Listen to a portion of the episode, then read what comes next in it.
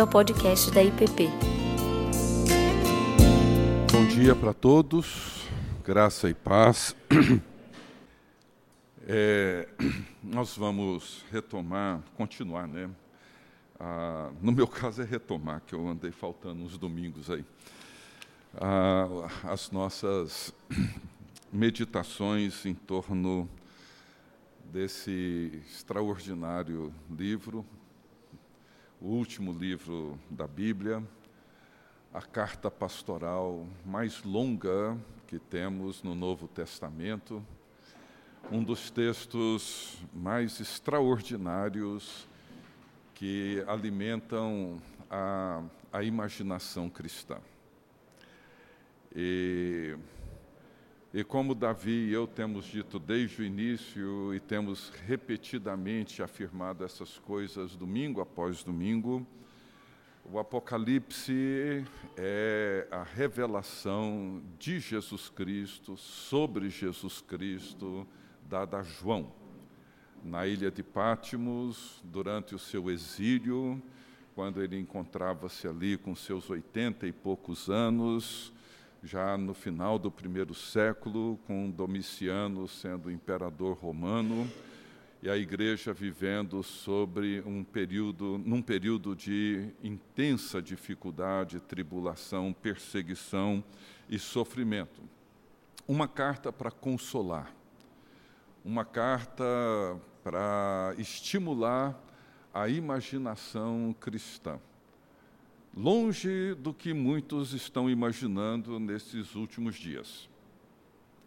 Ou seja, se essa carta não nos conduz a Jesus Cristo e a nos colocar de joelhos diante de Jesus Cristo, nós estamos entendendo ela completamente errado.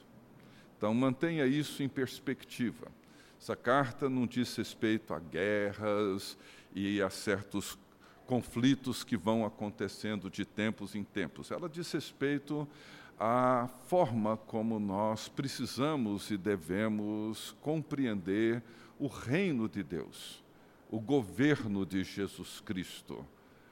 É isso que essa carta diz respeito, nos ajudar a ver a realidade visível através das lentes da realidade não visível, ou interpretar a realidade visível a partir da realidade não visível. Nós vivemos num mundo onde as coisas estão aí diante de nós todos os dias, e muitas vezes, como já foi dito aqui, às vezes é comum que diante de um dragão que cospe fogo, e grita, torna-se muito difícil para nós ouvirmos a voz de um cordeirinho. E é essa voz que nós precisamos, obviamente, ouvir. Então, uma das, das dos aspectos importantes dessa carta, como eu já disse, é nos estimular a imaginação cristã. A Bíblia, grande parte dela, nos estimula a isso. A imaginação não é, não se trata de fantasiar, não se trata de especular, trata-se de abrir a mente, o coração, para ela se expandir e compreender essas realidades de uma maneira mais plena, de uma maneira mais rica. Por exemplo, as parábolas de Jesus são parábolas que nos convidam ao exercício da imaginação. Não é? O reino de Deus é semelhante a uma pérola de grande valor, um tesouro escondido no campo. Para nós entendermos o reino de Deus, a nossa imaginação tem que entrar naquele cenário e procurar capturar a riqueza que aquela imagem produz em nós. Né? Jesus, quando ele nos convida a olhar os lírios do campo e as aves dos céus, que não semeiam, não ajuntam em celeiros, contudo, o Pai Celeste nunca as deixou passar necessidade é um convite à imaginação. Nós temos que olhar para as aves do céu, olhar para os lírios do campo. Né? Os salmistas, eles nos convidam o tempo todo ao exercício da imaginação. Né? E nos convida a, a olhar para o firmamento. Eles nos convidam a contemplar a beleza da santidade de Deus. Isso significa olhar e expandir a nossa percepção dessas coisas, não necessariamente fantasiá-las. Então, nós somos pessoas, eu particularmente sou treinado a lidar com fatos, lidar com dados, lidar com números, lidar com aquilo que eu posso ver, tocar, medir. E muitas vezes isso nos reduz a uma percepção bastante limitada e cria uma enorme dificuldade quando nós lemos um texto como a revelação que Jesus Cristo dá a João no livro do Apocalipse. O propósito de Jesus nesse livro é nos conduzir a um mundo que interage com o nosso mundo. Mas um mundo que é muito maior, muito mais glorioso, muito mais exuberante do que o nosso mundo. E o mundo de Deus encontra-se sempre interagindo com o nosso mundo. O que nós vemos no livro do Apocalipse é Deus afirmando, outras vezes negando, é o reino de Deus e os reinos deste mundo, o que nós vemos é um povo orando e clamando enquanto sofrem perseguições terríveis e um Deus atuando na história para além do tempo. O que nós vemos é Cristo e anticristo nessa forma como o mundo de Deus interage com o nosso mundo. E o que Apocalipse pretende é nos ajudar no ato primário, básico, fundamental, que temos repetido aqui inúmeras vezes, que é o ato da adoração. Ou seja, Deus deseja nos envolver numa história de forma que essa história nos leve a reconhecer, contemplar, considerar o grande drama da salvação. Então, o Espírito Santo, através das páginas do livro do Apocalipse, ele nos conduz a um mundo de imagens, a um mundo que nós abrimos o coração e a mente, deixamos que essas imagens façam seu trabalho em nós. Como as parábolas precisam fazer o seu trabalho em nós. Essa é a riqueza delas. Todos nós já lemos as parábolas inúmeras vezes, inúmeras. Algumas conhecemos de cor. Mas todas as vezes que lemos, todas as vezes que meditamos nelas, elas nos enriquecem. Elas dizem coisas novas, abrem os nossos olhos para as novas realidades. No domingo passado, o Davi seguiu pelos capítulos 14 e 15 falando sobre um tema muitas vezes pouco compreendido hoje, pouco falado hoje e às vezes rechaçado por muitos cristãos, inclusive, que é o tema do julgamento. E o julgamento, aqui em Apocalipse, ele não é um julgamento abstrato e também não é um julgamento jurídico, não é um julgamento legal é a resposta de Deus a um clamor.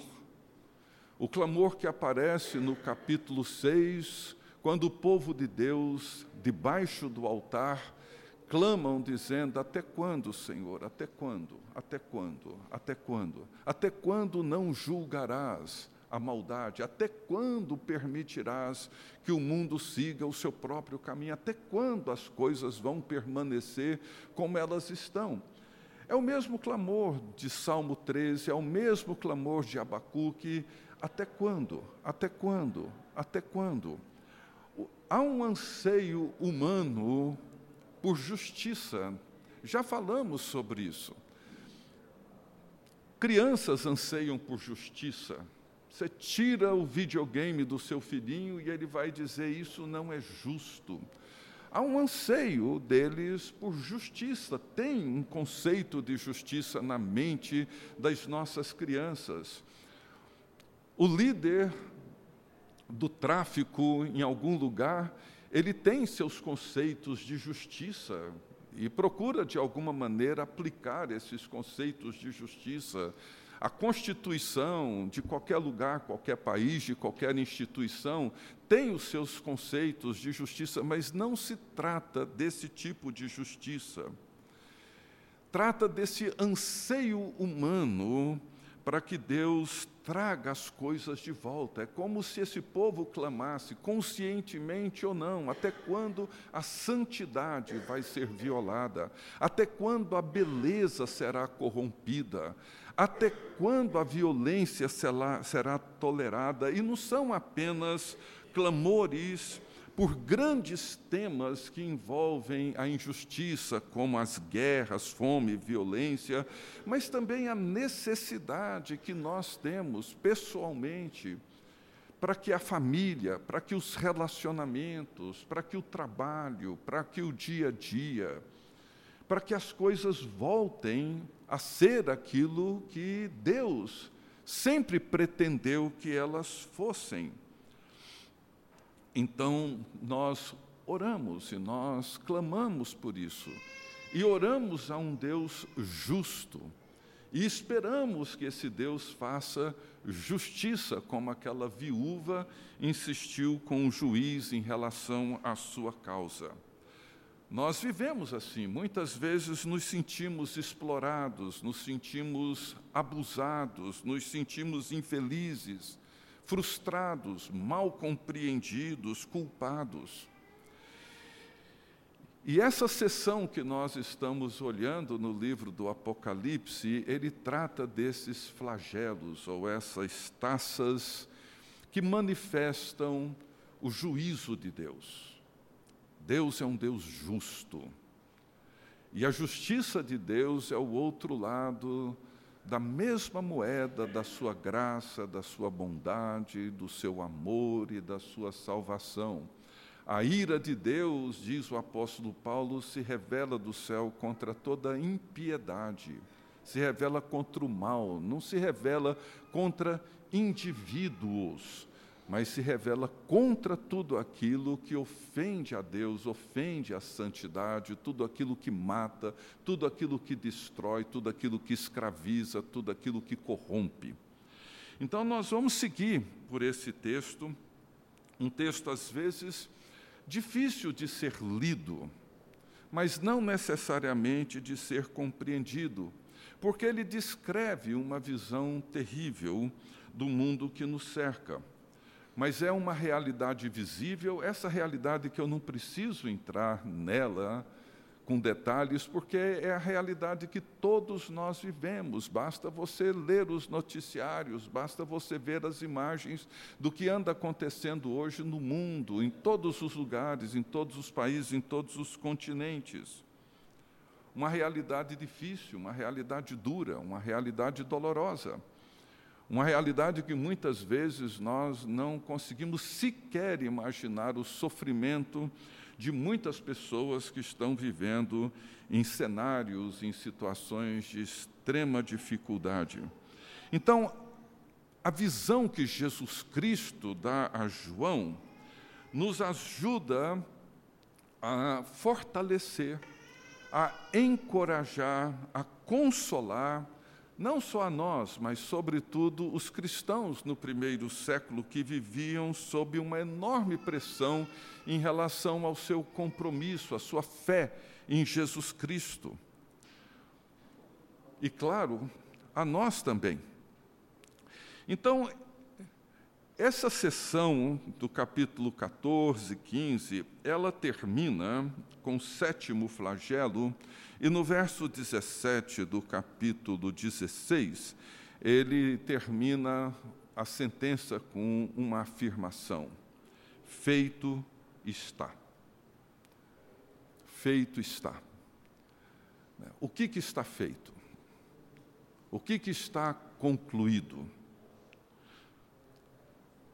De forma bastante simples, tudo aquilo que é necessário acontecer para que o mundo tenha meios para voltar ao Criador e reconhecer a majestade de Deus e se submeter a Ele.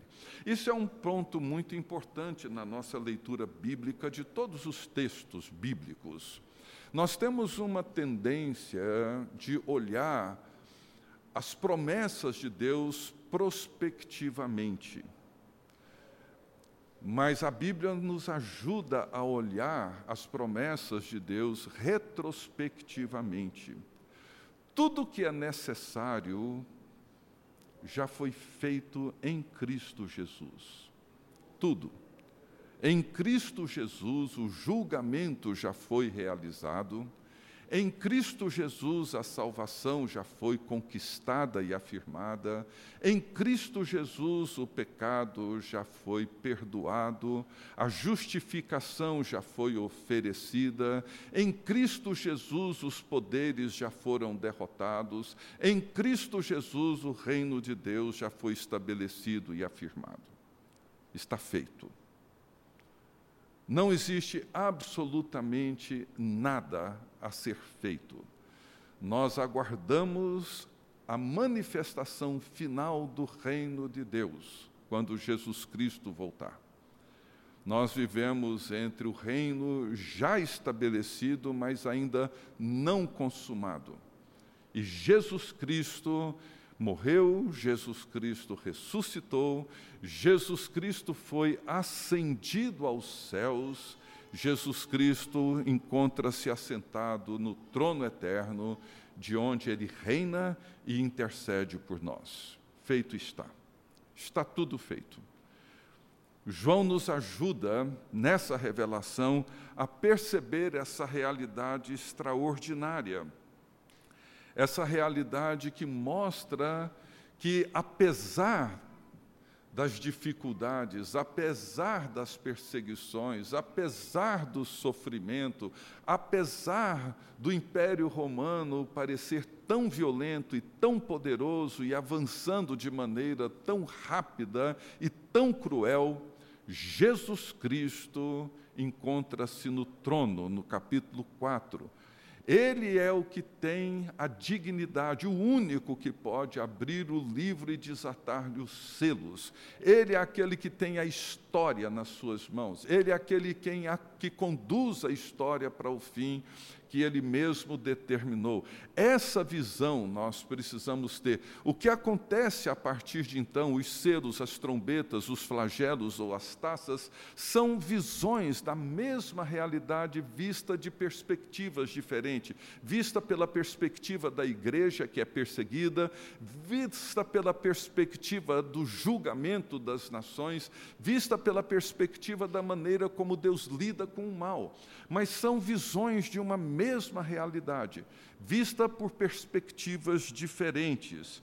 Tudo que precisa ser feito em relação ao pecado, tudo que precisa ser feito em relação à corrupção humana quando virou as costas ao Criador, foi feito. Feito está. Então vem aí a visão da grande Babilônia. Essa é uma das passagens que nós vamos falar hoje, o Davi vai tocar nela ainda mais à frente, mas a visão da queda da grande Babilônia, ela aparece antes da visão da Nova Jerusalém. São duas imagens importantíssimas para nós compreendermos todo esse cenário. E o importante aqui não é o que acontece com a grande Babilônia, com a meretriz, como ela é chamada. Mas o que é importante aqui é o que vem depois. É a revelação da nova Jerusalém.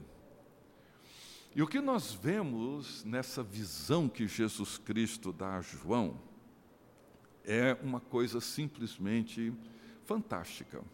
Só para ver essa comparação que ele faz entre esses dois ambientes, ou essas duas cidades, Babilônia e Jerusalém. Veja o verso 1 do capítulo 17. Veio um dos sete anjos que tem as sete taças e falou comigo, dizendo: Vem, mostrar-te-ei o julgamento da grande meretriz que se acha sentada sobre muitas águas. Vá agora no 21, verso 9. Ele diz assim, capítulo 21, verso 9: Então veio um dos sete anjos que tem as sete taças cheias dos últimos flagelos e falou comigo, dizendo: Vem, mostrar-te-ei a noiva, a esposa do cordeiro. Volta para o capítulo 17, verso 3.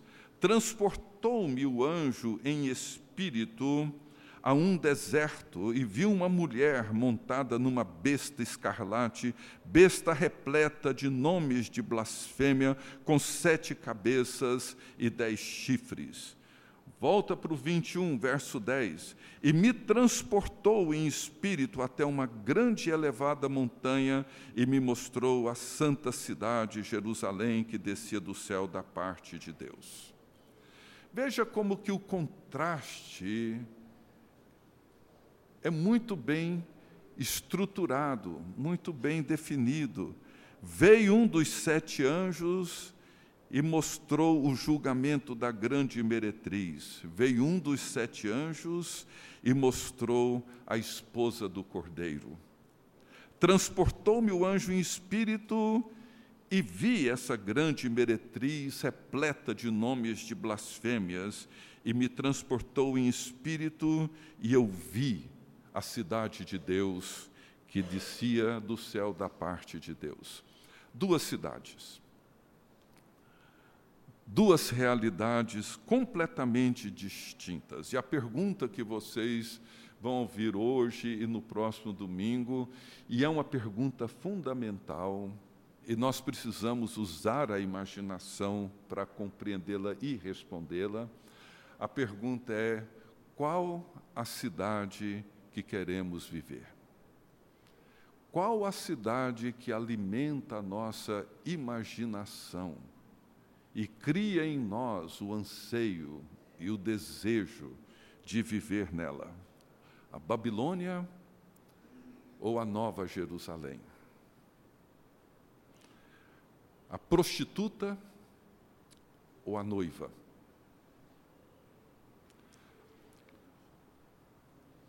A cidade que destila veneno ou aquela que promove a cura? Veja que Jesus nos confronta com essas duas opções. E, gente, talvez a imaginação, os anseios de muitos de nós, se não da maioria de nós, por mais que a gente talvez não queira admitir, os nossos anseios têm muito mais a ver com a Babilônia do que com a Nova Jerusalém, do que com a Cidade Santa.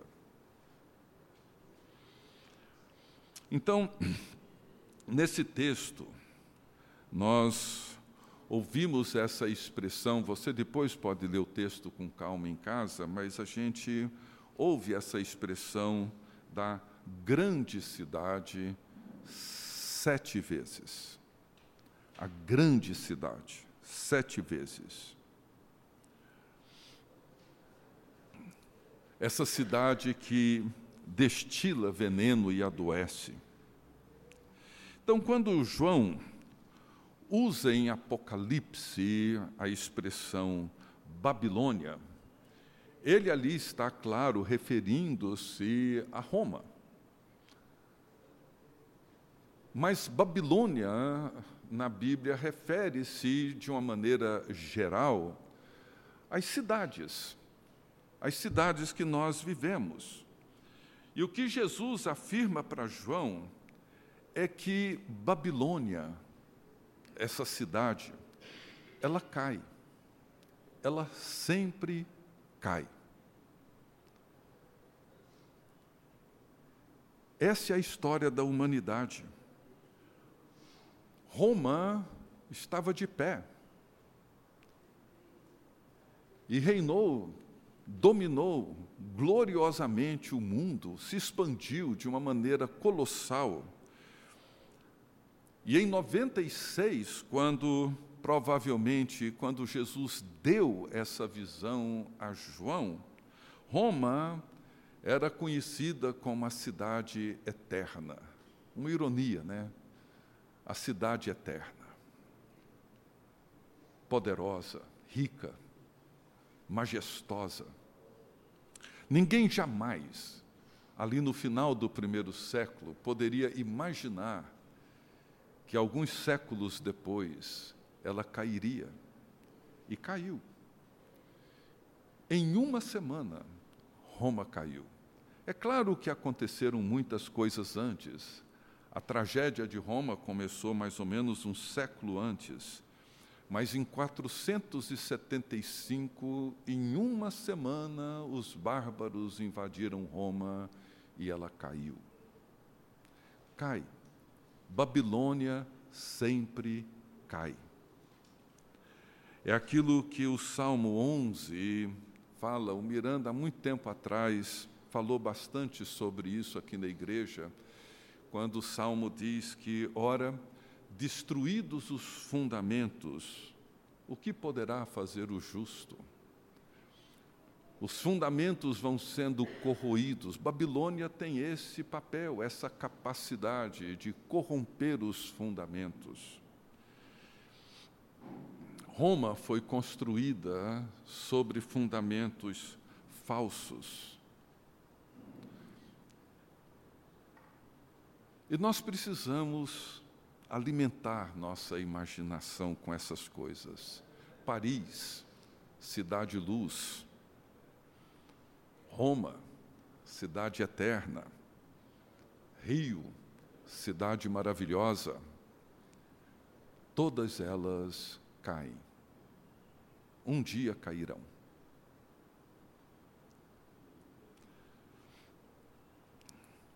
Então, quando nós olhamos para essa imagem de Babilônia, é claro que isso nos remete de volta a Gênesis 11, de onde vem essa expressão, Babel. E em Gênesis 11, 4, diz assim: Eles disseram: Vinde edifiquemos para nós uma cidade, cujo tope chegue até aos céus, e nos tornemos célebres o nosso nome.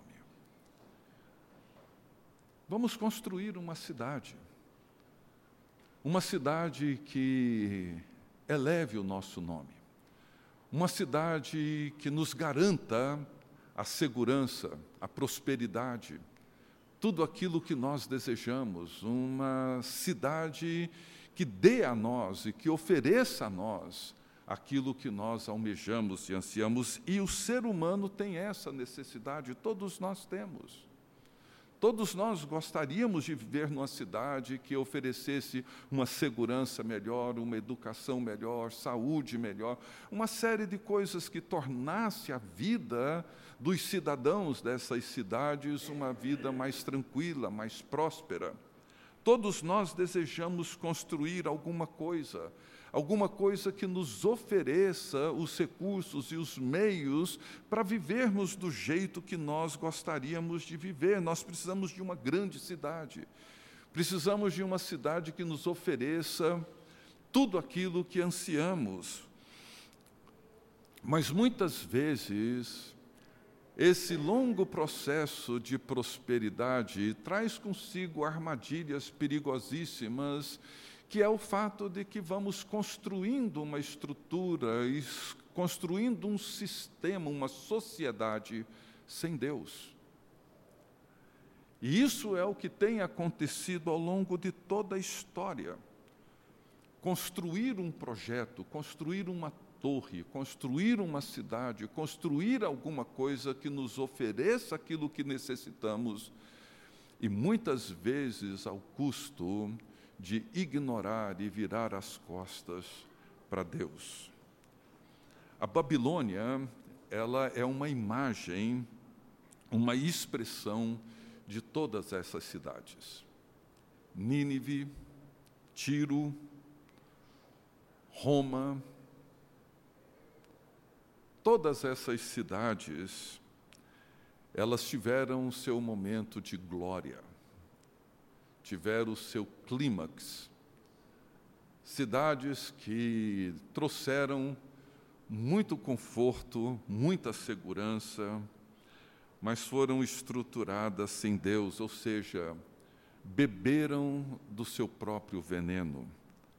Nínive caiu, Tiro caiu, Roma caiu, todas as outras caíram. Isso não significa que tudo era ruim e não significa que aquilo que lutamos para tornar uma sociedade melhor, uma sociedade mais segura, uma cidade mais bem estruturada, que nos ofereça a educação, a saúde, etc., que almejamos, seja necessariamente ruim. Não. Muita coisa bonita foi feita. Né? Já todo mundo já ouviu falar dos jardins suspensos da Babilônia. Todos já ouviram falar da arquitetura esplendorosa de Roma. Todos já ouviram falar dos aquedutos e tecnologias que foram desenvolvidas e que trouxeram muito bem-estar para essas cidades. Cidades boas, cidades extraordinárias para se viver. Com seus jardins, com sua cultura, com a sua beleza, com a sua música, com a sua arte, com a sua preocupação em oferecer o melhor para os seus habitantes, a melhor segurança. Mas nós temos, e aqui é onde Jesus oferece para João e para nós, algo inestimável é que nós precisamos perceber, olhar e usar a imaginação para reconhecer como que muitas coisas são construídas e fundamentadas numa mentira. Uma segurança que se sustenta numa mentira, num engodo.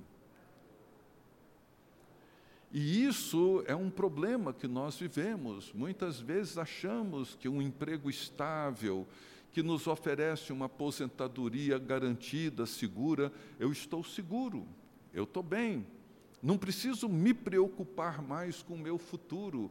É mentira. O seu futuro não depende apenas de um salário bom e uma aposentadoria que garanta para você saúde e segurança até o fim da sua vida. Tem muito mais coisas envolvidas aí que a gente perde a perspectiva. Então, Jesus, nessa visão, ele põe o dedo nas marcas da Babilônia. E isso nos ajuda a entender.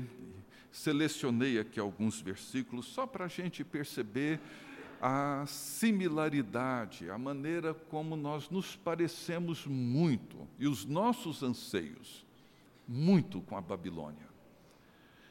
Capítulo 18, verso 7, ele diz assim: O quanto a si mesmo se glorificou e viveu em luxúria Dai-lhe em igual medida tormento e pranto, porque diz consigo mesma: Estou sentada como rainha, viúva não sou, pranto nunca hei de ter.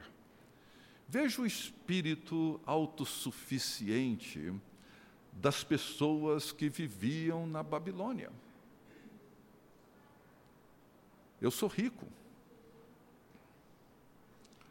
Eu vivo como uma rainha não sou uma viúva. Choro, necessidade, eu nunca vou ter. Eu sou rainha. Ninguém vai me dizer como que eu devo viver. Você já deve ter ouvido falar isso inúmeras vezes. Talvez você já tenha dito isso para alguém. Veja no verso 18, capítulo, ah, capítulo 18, verso 3. Pois todas as nações têm bebido do vinho do furor da sua prostituição. Com ela se prostituíram os reis da terra. Também os mercadores da terra se enriqueceram à custa da sua luxúria. E mais à frente, no verso 9, ele diz: Ora, chorarão e se lamentarão sobre ela os seis da terra, que com ela se prostituíram e viveram em luxúria, quando virem a fumaceira do seu incêndio. Veja como que é um ambiente, um sistema, uma sociedade construída sob a luxúria, sob a sensualidade. Uma sociedade construída para validar e criar condições para que os desejos, sejam eles quais forem, sejam sacralizados, tratados como desejos santos.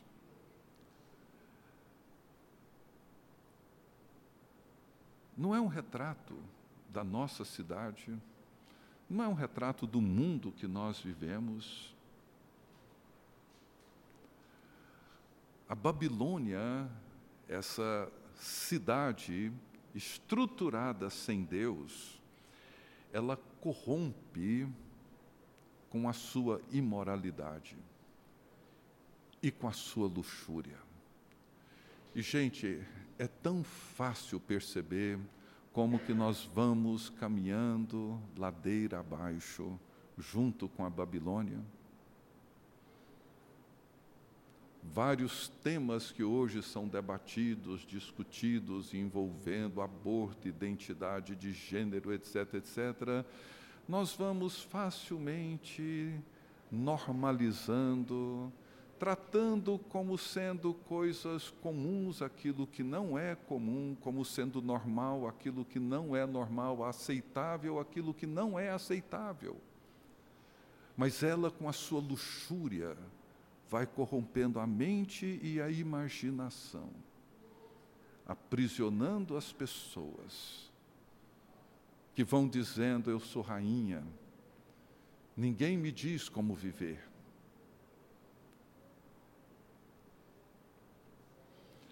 Veja os versos 15 e 17. Os mercadores destas coisas, que por meio delas se enriqueceram, conservar-se-ão de longe pelo medo do seu tormento, chorando e pranteando.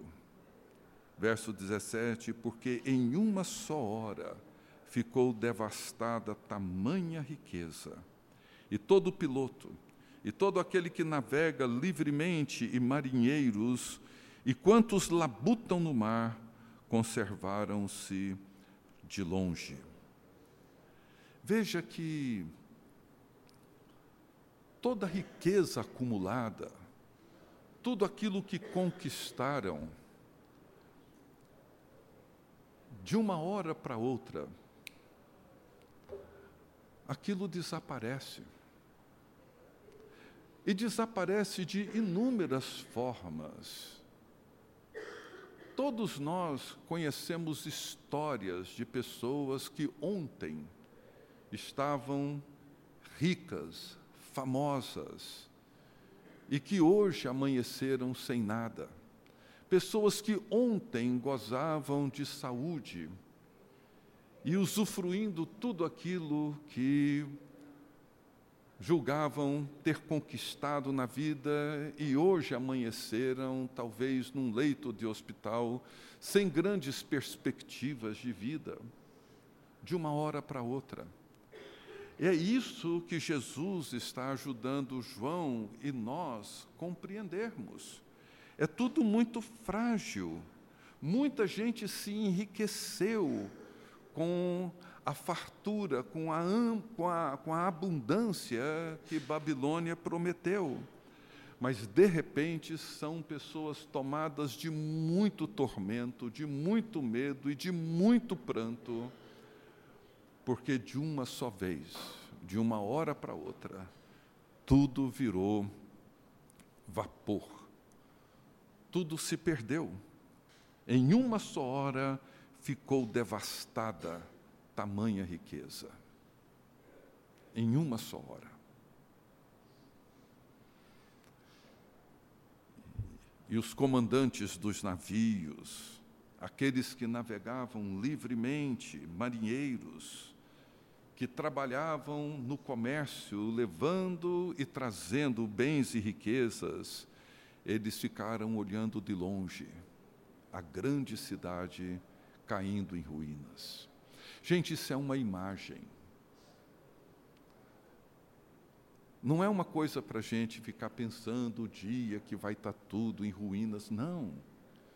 Isso é uma imagem para nós lidarmos com essa realidade hoje, aqui e agora. É por isso que na imagem que Jesus dá a João da grande Babilônia, ele fala da maneira como as pessoas adoravam os produtos. Da mesma maneira como nós adoramos marcas, adoramos algumas coisas que para nós seria praticamente impossível viver sem elas. E daí a ambição torna-se um valor, uma virtude. Aquilo que no passado era um vício e um pecado, hoje foi transformado em virtude, porque nós nos tornamos adoradores do produto que a Babilônia nos oferece. E eu não posso mais viver sem eles. Eu não consigo sobreviver sem eles.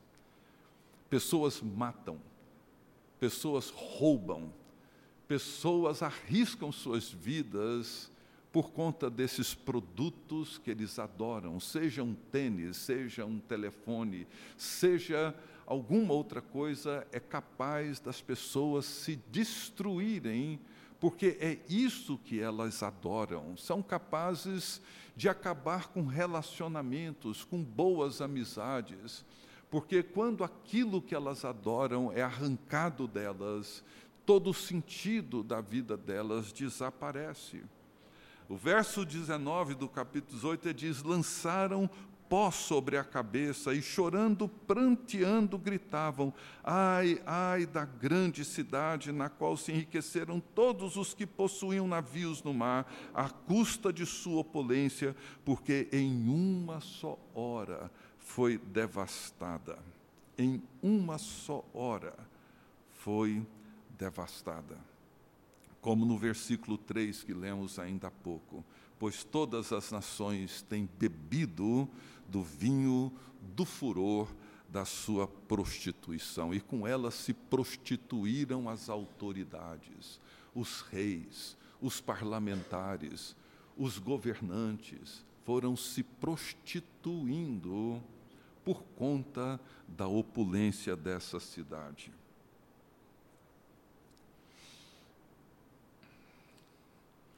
O verso 13. E canela de cheiro, especiarias, incenso. Deixa começar no verso 12.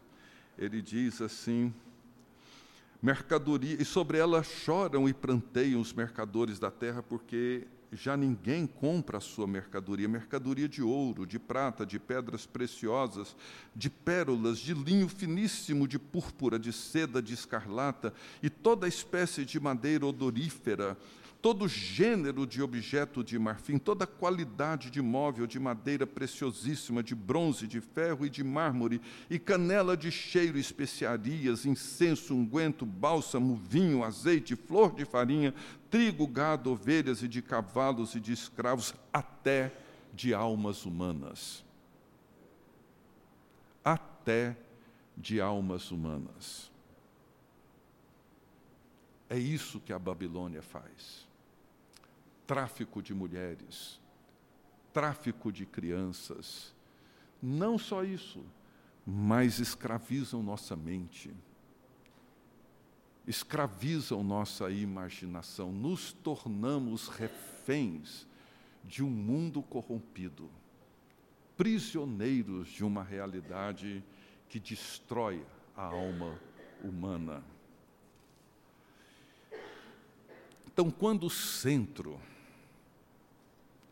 de uma cultura, de uma cidade se torna a luxúria, a cobiça, a vaidade, a opulência, a injustiça, é inevitável que as coisas sigam nesse caminho.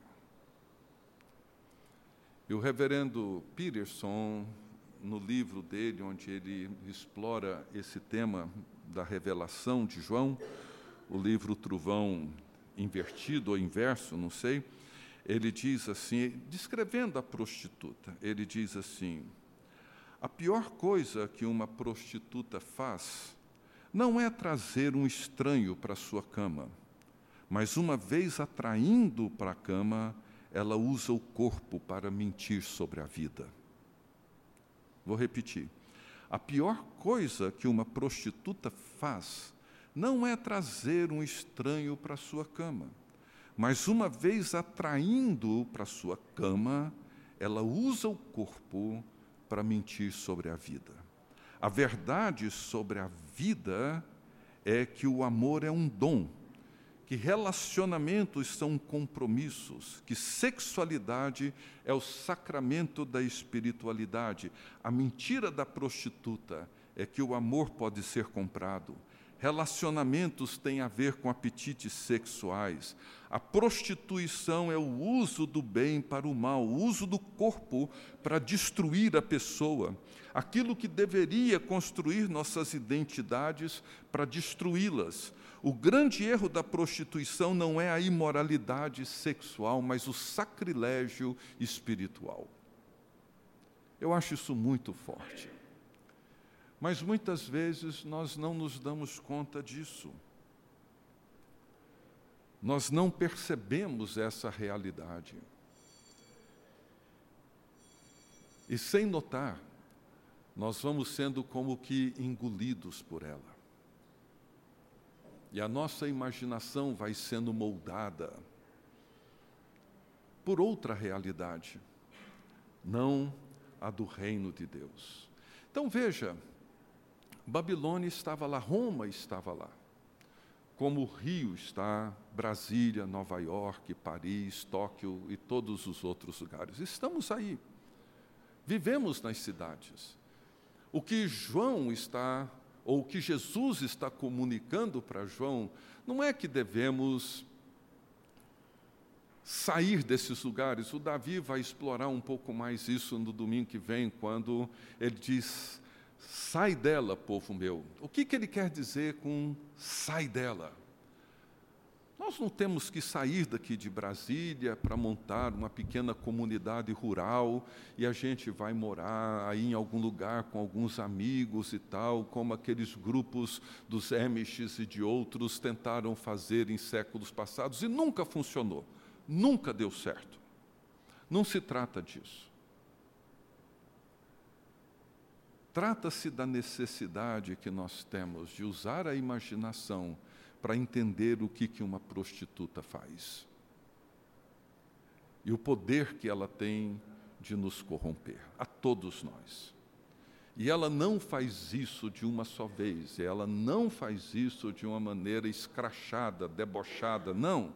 Ela faz isso lentamente, lentamente, seduzindo, conquistando, comprando, oferecendo, e quando nós percebemos, nós somos reféns, prisioneiros da sua maldade. Em uma hora, em uma hora, ela caiu.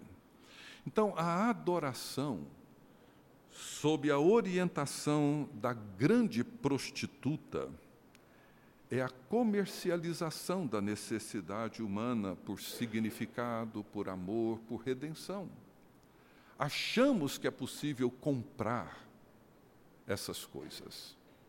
A nossa felicidade pode ser comprada. A nossa segurança pode ser adquirida, comprada. O nosso futuro pode ser adquirido, comprado. É isso que a adoração da prostituta faz.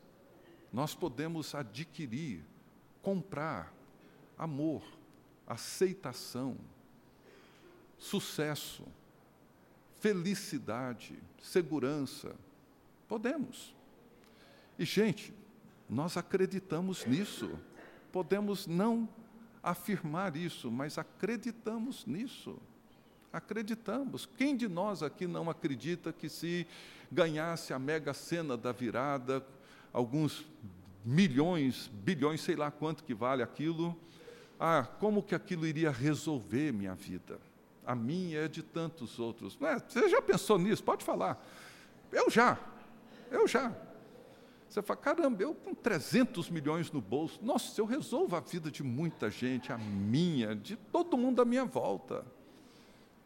Dou segurança para todo mundo, torno muita gente feliz.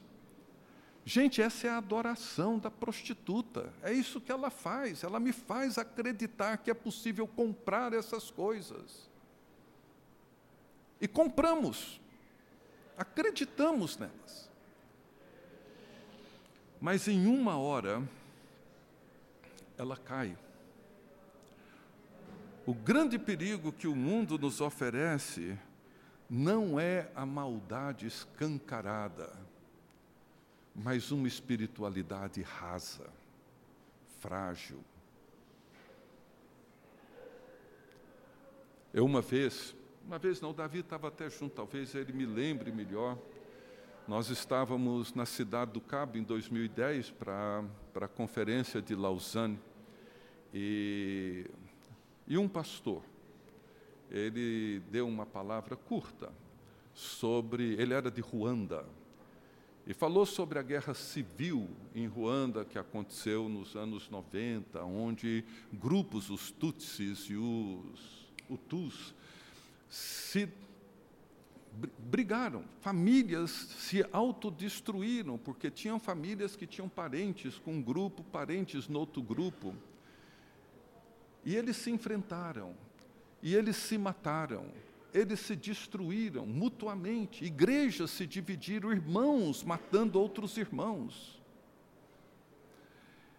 E ele disse que uma das razões para a igreja e muitos cristãos entrarem nessa, nessa guerra, nessa luta fatricida que chama, não é?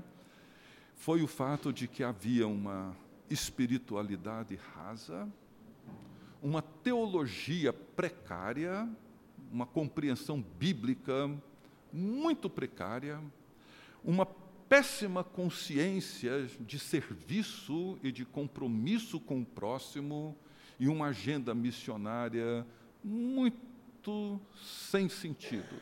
Ele listou umas cinco coisas que eram uma marca da igreja, e bastou alguém acender o estupim, uma guerra matou milhares de pessoas, irmãos matando irmãos, igrejas lutando contra outras igrejas.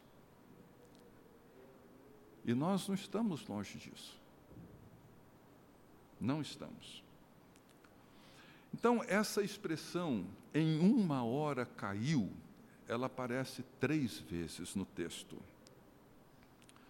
No verso 10, e conservando-se de longe pelo medo do seu tormento, dizem: Ai, ai, tu grande cidade Babilônia, tu poderosa cidade, pois em uma hora chegou o teu juízo verso 17: Porque em uma só hora ficou devastada tamanha riqueza. Verso 19: Lançaram pó sobre a cabeça e chorando, pranteando, gritavam: Ai, ai da grande cidade na qual se enriqueceram todos os que possuíam navios no mar, à custa da sua opulência, porque em uma só hora, uma hora, Essa é uma expressão que desafia a nossa imaginação. Nós sabemos que os processos são longos. As coisas não acontecem simplesmente. Não. Elas vão sendo nutridas, elas vão sendo semeadas, elas vão sendo plantadas dentro da igreja. Não precisamos olhar tanto para fora. Mas o colapso é rápido. O colapso é rápido. Casamentos naufragam. Tem uma história. Mas o colapso vem de uma hora para outra. Não é assim? Você já não conviveu com isso? Ah, eu não esperava que as coisas terminassem assim. Terminam. Terminam. É desse jeito que elas terminam. Então diz assim: Ouvi uma voz do céu dizendo: Retirai-vos dela, povo meu, para não serdes cúmplices em seus pecados e para não participardes dos seus flagelos. Isso a gente continua domingo que vem. A pergunta que eu queria deixar com vocês agora é essa: nós vamos confiar em que cidade? Nós vamos firmar os nossos fundamentos na Babilônia ou na Nova Jerusalém? Na meretriz ou na noiva? Na que destila veneno e mata ou naquela que é cura para as nações? Onde nós vamos depositar a nossa esperança? Onde nós lançamos a nossa confiança? E eu termino com essa exortação que o reverendo Peterson faz com frequência no seu livro, dizendo que o que define a nossa escolha é o ato da adoração. E a adoração não é aquilo que fazemos aos domingos somente. Adoração é a maneira como nosso coração, nossa mente, nossa imaginação vão sendo preservados em Cristo, olhando para Cristo, reconhecendo o governo de Jesus Cristo, vivendo e servindo ao reino de Jesus Cristo no meio de todo esse cenário visível a partir da realidade não visível. Adorar é viver concentricamente, tendo o Cordeiro no trono, no centro da história. É quando nós vivemos em torno do trono e do Cordeiro, vivendo a partir da realidade revelada por Jesus Cristo. Isso é viver em adoração. Esse povo em Apocalipse, como nós vamos ver, por exemplo, no capítulo 19, vimos no capítulo 15, em, todos os, em todas as visões que Jesus dá a João, nós vemos uma explosão de adoração, e em todas elas é o reconhecimento de que Jesus Cristo reina. Não é Domiciano, não é Roma, não é Babilônia, não é Tiro, não é Nínive, é Jesus Cristo que reina. Todas as outras caíram, sempre caem. Jesus Cristo permanece hoje e eternamente. Amém. Alguma pergunta ou comentário?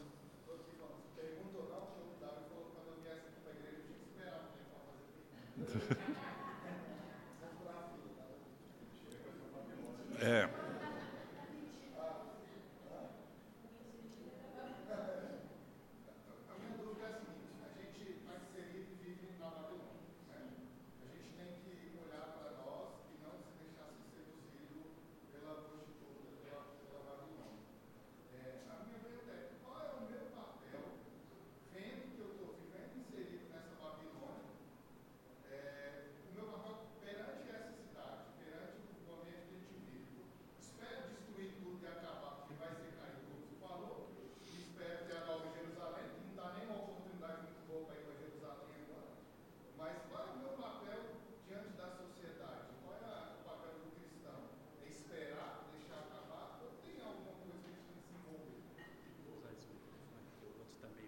Tá? Trocar esse? Ah, tá, tá. Eu vou repetir então a pergunta. A pergunta é, é, é, é importantíssima. Assim, qual é Bom, a pergunta foi qual o meu papel. Eu vou mudar o pronome, qual é o nosso, tá? O nosso papel, ou seja, vivemos na Babilônia, todos nós vivemos, podemos mudar daqui para Anápolis. Anápolis é Babilônia, gente. É. Anápolis é Babilônia. Assim, hã? Não, não, também não precisa apelar, não. Não, assim, a pergunta é essa, assim, como que a gente vive? Nós vivemos na Babilônia, vivemos em Brasília ou em qualquer outra cidade. Ela é essa meretriz, essa prostituta que nos corrompe, que nos seduz com a sua luxúria. Como que nós vivemos nela? E essa pergunta ela é central, ou seja, acho que tem duas coisas para a gente considerar. Primeiro, é a importância da escolha. Babilônia ou Nova Jerusalém? Os reinos deste mundo ou o reino de Jesus Cristo? Acho que essa é uma escolha primeira, básica, fundamental. Eu escolho viver a nova Jerusalém, a nova criação, a cidade de Deus, a noiva de Jesus Cristo, a esposa do Cordeiro, ou seja, eu quero viver essa realidade. Ponto. Aí, segundo, em vivendo nessa Babilônia, a gente fica aqui esperando o dia que ela vai cair? Não, não.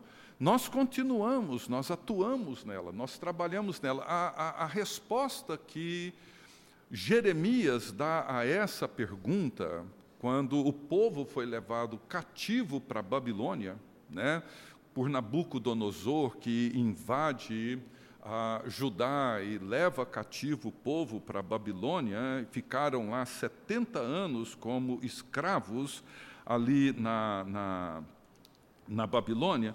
A Jeremias, se não me engano, capítulo 29, tem uma carta de Jeremias. É 29? Deixa eu ver aqui.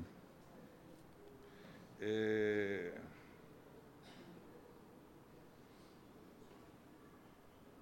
Não. Se alguém lembrar aí, me ajuda, só para. É 29? Então me dá o versículo, então.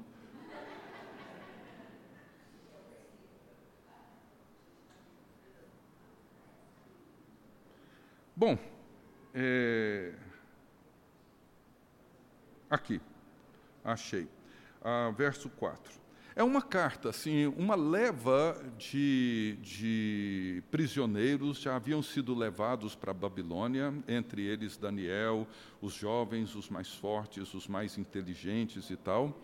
E depois de algum tempo, Nabucodonosor envia as tropas, leva outra leva, né, outro grupo, mata muita gente, destrói Jerusalém, acaba com tudo. E haviam profetas, falsos profetas dizendo: olha, Deus prometeu cuidar da gente. Não vai acontecer nada errado. Ele vai trazer a gente de volta. Afinal de contas, ele nos prometeu esse lugar. Nós somos o povo dele. Então fiquem aí de boa que logo, logo isso vai acabar, vai ser rápido. E Jeremias, então, ele manda uma carta e ele diz assim: Assim diz o Senhor dos exércitos, o Deus de Israel, a todos os exilados que eu deportei de Jerusalém para a Babilônia: Edificai casas e habitai nelas, plantai pomares e comei o seu fruto. Tomai esposas e gerai filhos e filhas, tomai esposas para os vossos filhos e dai vossas filhas a maridos para que tenham filhos e filhas, multiplicai-vos aí e não vos diminuais. Procurai a paz da cidade para onde vos desterrei e orai por ela ao Senhor, porque a sua paz, porque na sua paz vós tereis paz. Porque assim diz o Senhor dos Exércitos, o Deus de Israel: Não vos enganem os vossos profetas que estão no meio de vós, nem os vossos adivinhos, nem deis ouvido aos vossos sonhadores que sempre sonham segundo o vosso desejo, porque falsamente vos profetizam eles em meu nome, eu não os enviei, diz o Senhor. Então veja, qual o conselho que Deus dá para o povo no exílio? Trabalhem, produzam bem, é, sejam os melhores. É, é, é, até um paradoxo, porque assim, o melhor de Daniel, o melhor de outros ali, que foram desterrados e levados como exílio, levantava recursos para que Nabucodonosor construísse templos, imagens, ídolos, deuses, mas Daniel em nenhum momento se preocupou com isso. Ele preocupou-se em ser fiel a Deus no seu trabalho, na sua família, na cidade, na sociedade, orando, adorando, promovendo o bem comum, realizando aquilo que Deus espera que seu povo realize sempre. E o juízo, o julgamento, Deus vai fazer. E 70 anos depois, Deus traz de volta esse povo, mas foi mais de uma geração que ficou no exílio. Um outro texto que nos ajuda a entender isso está em Filipenses, no primeiro capítulo. Eu gosto muito, e Paulo aqui está preso, mas Paulo diz assim no verso 27 do capítulo 1: ele diz assim: Vivei acima de tudo por modo digno do evangelho de Cristo essa expressão de modo digno do Evangelho de Cristo, não me fale, eu não sou assim um, um, um biblista, não, não, conheço das línguas originais, mas nos meus estudos, na minha pesquisa, a palavra é poli, polietomai, uma coisa assim. Esse modo digno do Evangelho, ele diz assim: olha, vivam como cidadãos do Evangelho, cidadãos da polis do Evangelho. Existe a polis de Brasília, existe a polis de Anápolis, existe a polis do Rio. E existe a polis do Evangelho. Ele falou: vivam como cidadãos de uma outra polis, a polis do Evangelho. Ou seja, como que nós vivemos dentro da Babilônia? Nós precisamos ser discipulados, treinados, moldados pelo Espírito Santo, para não atuarmos na Babilônia com o mesmo espírito que aqueles que são seduzidos por ela atuam nela. Por exemplo, o compromisso com o bem comum. Ou seja, não vamos lutar para cada um se dar bem, mas para promover o bem dos outros nós não vamos ser movidos pela mesma luxúria, ganância ou pela falsa segurança de que essa estabilidade, esses recursos vão nos dar a segurança de vivermos bem, entrarmos na nossa velhice com segurança, com saúde, etc, etc. Não. Nós precisamos atuar dentro dessa polis de Brasília como cidadãos da polis do Evangelho de Jesus Cristo. E aí Paulo continua dizendo: para que, ou indo ver-vos, ou estando ausente, ouça no tocante a vós outros que estáis firmes em um só espírito, como uma só alma, lutando juntos pela fé evangélica. Então, nós temos um papel, sim. Nós, enquanto aguardamos novos céus e nova terra, nós vivemos aqui como cidadãos do reino, porque a única esperança para a humanidade e para essa polis de Brasília ou de qualquer outro lugar, é o povo que é chamado para ser sal e luz. Não tem outra esperança. Não tem. Não tem. É. Às vezes nós somos assim, um pouco tentados, assim. Uma das críticas, o Davi talvez, quem sabe, comente isso melhor do que eu, mas assim, o Davi, eu bem antes, mas assim, morar em Vancouver, no Canadá, faz com que algumas pessoas pensem que o reino dos céus chegou. Né? Cidade é bonita, as coisas funcionam, saúde, educação, é tudo maravilhoso, mas é uma meretriz. É uma meretriz, e olha, daquelas bonitas, assim, tipo é, Julia Roberts, né? Assim, sabe aquela prostituta assim que te seduz com gosto? É uma delas. Você começa a viver ali e parece que assim está tudo pronto. Não está. A corrupção vai corroendo as estruturas sem que a gente perceba. E muitas vezes nós passamos a confiar muito mais naquela cidade do que em Jesus Cristo. É fácil, é muito fácil. Então a gente vive assim, sabe, com não ser, mas estando ali. É o que Jesus na oração sacerdotal ele orou. Eles não são do mundo, como eu também não sou. Mas eu os envio ao mundo. Nós não somos, mas estamos. Né?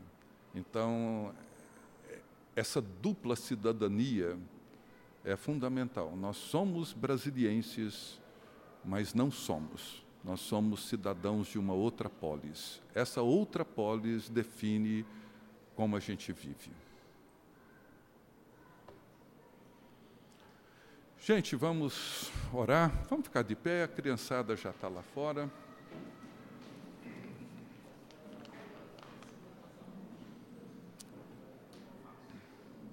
Deus bendito, nós te agradecemos mais uma vez pela tua palavra.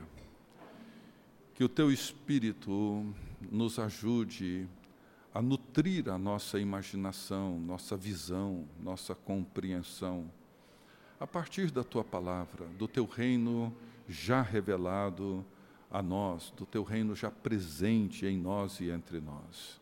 Abençoa-nos, ó Deus, que sejamos verdadeiros adoradores do único e verdadeiro Senhor e Deus. Abençoe o teu povo, abençoe a tua igreja, no nome de Jesus. Amém. Gente, Deus abençoe a todos, bom almoço, vão na paz de Jesus Cristo. Você acabou de ouvir o podcast da IPP. Para saber mais, acesse nossa página em www.ippdf.com.br.